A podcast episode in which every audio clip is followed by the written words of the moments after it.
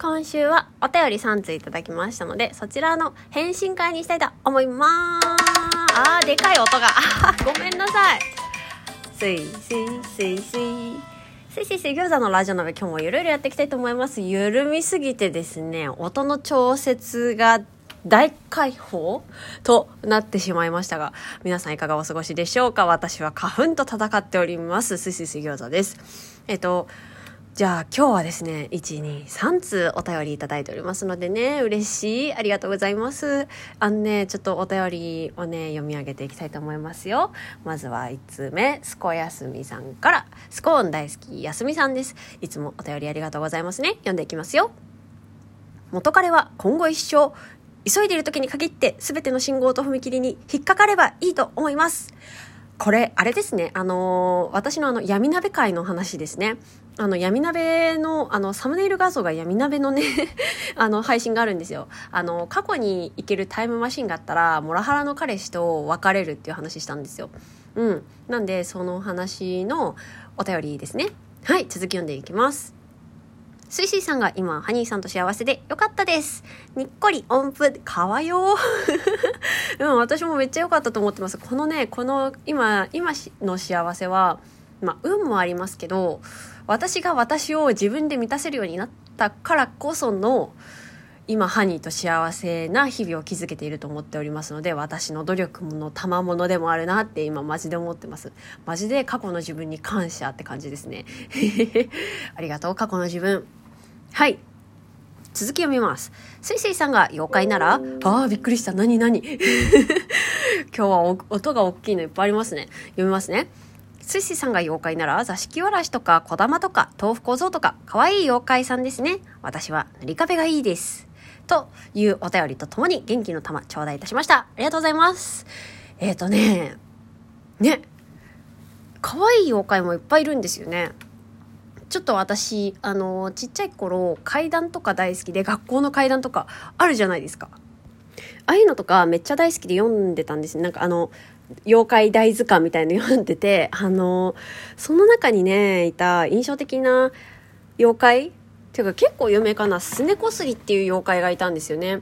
なんか、ただすねをこすりに来るだけの、おなんか、ポロポロポロポロ。ごめんなさいね。お家だから色々ありますわ。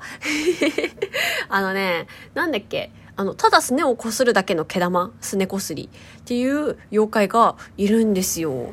えー、なんかね、んな、な、なの、何がしたいの君はみたいな。猫ちゃんかなみたいな。可愛いんですよね、すねこすりちゃん。あとあれですね、なんかお金くれる妖怪とかもいいなと思いますね。お金くれる妖怪って言ったっけ？なんか、欲しいものを差し出して、あの、人をとっ捕まえるみたいな妖怪が確かいたんですけど、名前忘れちゃったんですけど。うん。なんか顔なしみたいなやつですよね。うん。だから、そういう妖怪も、あの、とっ捕まりたくないけど、くれるもんはくれって感じ。そんな都合よくはいかないですけどね。まあね、妖怪もね、あの、全然悪いことしない妖怪とかもいますからね。あの、小豆洗いとかね、ただひたすら小豆洗うだけみたいなね。うん。豆腐小僧とかもね、こう、美味しいお豆腐くれるみたいですしね。嬉しいですよね。だから全然そういう悪い妖怪もばっかりじゃないのがなんか妖怪のいいところだなって思うんでまたなんかねこう妖怪調べてね妖怪って何で生まれたのかなとか考えてみるのも楽しいんじゃないかなって思います。はいお便りありがとうございました。続きましてお便り2通目いきます。ケイリーさんからお便りいただいております。えーと読んでいきますね。タイトルを見た瞬間斎藤由貴かと思ってしまいました。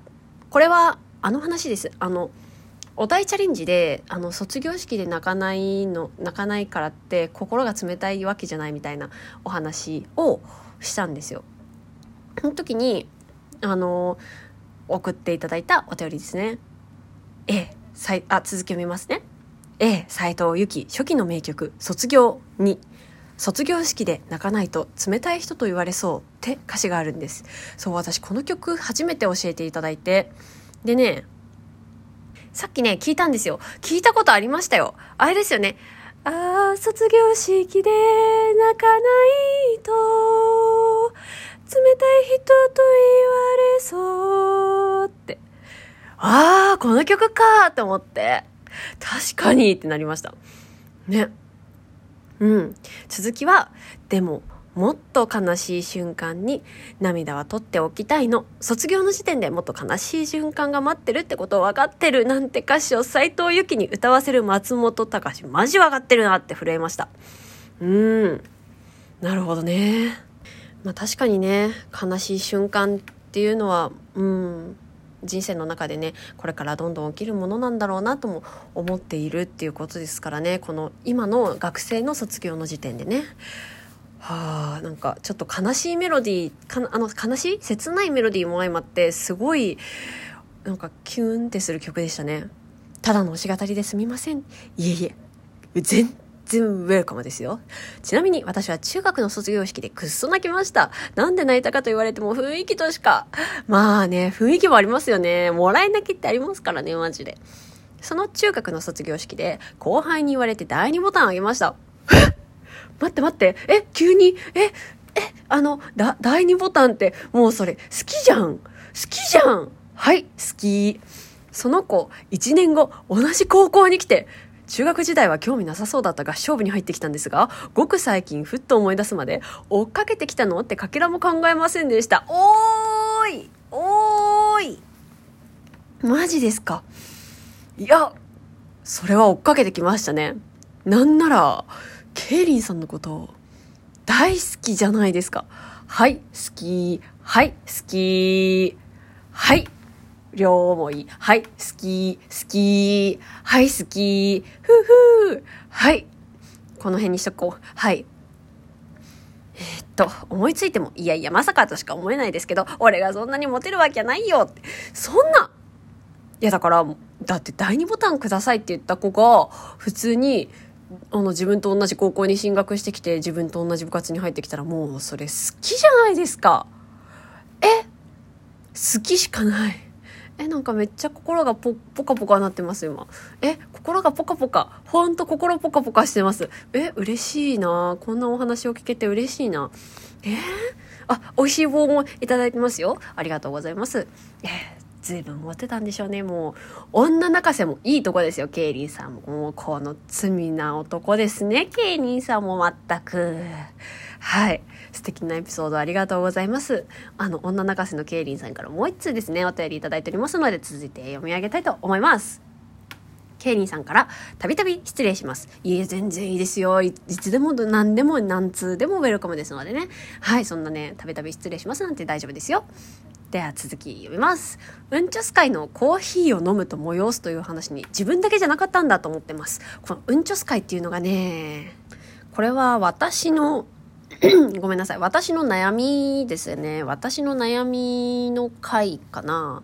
なんで言ったらいいの？めっちゃ、めっちゃ真面目にうんちょすの話をしている回ですので、まあ、お腹にお悩みがある方とか、あの、うんちょすの謎についてちょっと考えたことある方は、ぜひ聞いていただければなと思います。うん。でね、その時にコーヒーを飲むと、あの、うんちょすの気配がするっていう話をしたんですよね。それで、え、ケイリンさんもコーヒーを飲むと催す派ですか？へえ、へえ、仲間、ガシ。はい、続き読んでいきます。えー、そこでちょいちょいとググってみたところコーヒーを飲むと腸の収縮が促されるのは医学的に確かめられているそうですへえそうなんですね。え、じゃあ、あの、便秘でお悩みの方は、コーヒーを飲むといいということですかね？うん。医学的に確かめられてるんだったらきっとそうでしょうね。はい、続き読んでいきます。特に午前中は生体リズムとの関係で、その効果が強化されるという説もあり、それによると起床後2時間はコーヒーを下げた方が急激な便意を避ける上では良いとのこと、ご参考まで。ということで、美味しい棒とともにいただきました。ありがとうございます。なるほど。まあ、便秘の方は朝コーヒーを飲むといいかもしれないですけれども、私みたいにお腹弱い性から来た人間としては、まあ、コーヒー、朝のコーヒーを飲まない方が、電車の中でブリリ途中下車をせずに済むということですかね。なるほどね。とはいえですよ、朝コーヒー飲まないとマジで目が開かないんですわ、私。本当に、本当に目が開かなくって。朝も、おはようっつって、あーっつって、あの、もうね、こんなおはようなんて言えてないです。はーつって、あの、もうね、口が開いてないの。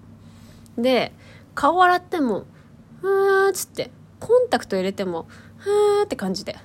いや、もうね、コーヒー飲まんと、朝は目が覚めないし、あと、あれですね。生理中、あの、何でしたっけ？クロロホルムかなぐらいに、爆裂の眠気が襲ってくるんですね。それを防ぐためにはもうコーヒーしか打ち勝てる術がないんですよね。あの、前話しましたっけ？私、あの、メンターム？あの、リップクリームがあるんですけど、メンタームっていうリップスティック？それね、あの、安くて80円ちょいくらいで売ってたりするんですけど、それね、スースーするんですよ、塗ると。それをね、目の周りに塗ったりとかするんですよ、マジで。ってぐらい眠気と戦う術をいろいろ試してみても、まあ、やっぱコーヒーかね。コーヒーが一番だなって思うからちょっと手放せないので、どうしたもんかなと本当に。コーヒー以外ならいいのかな？緑茶とか？どうなんでしょうね。カフェインが腸に作用す作用するんだったらちょっともうどうしようもないですけどね。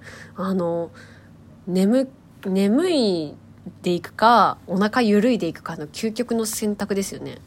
まあちょっと考えておきますね。いや有益な情報ありがとうございます。なんかこうね健康な情報とかもしありましたらねお便りで教えていただけると私がとっても喜びます。はい。てなわけで今日のところはこの辺で。それじゃあ皆さん良い週末をお過ごしくださいね。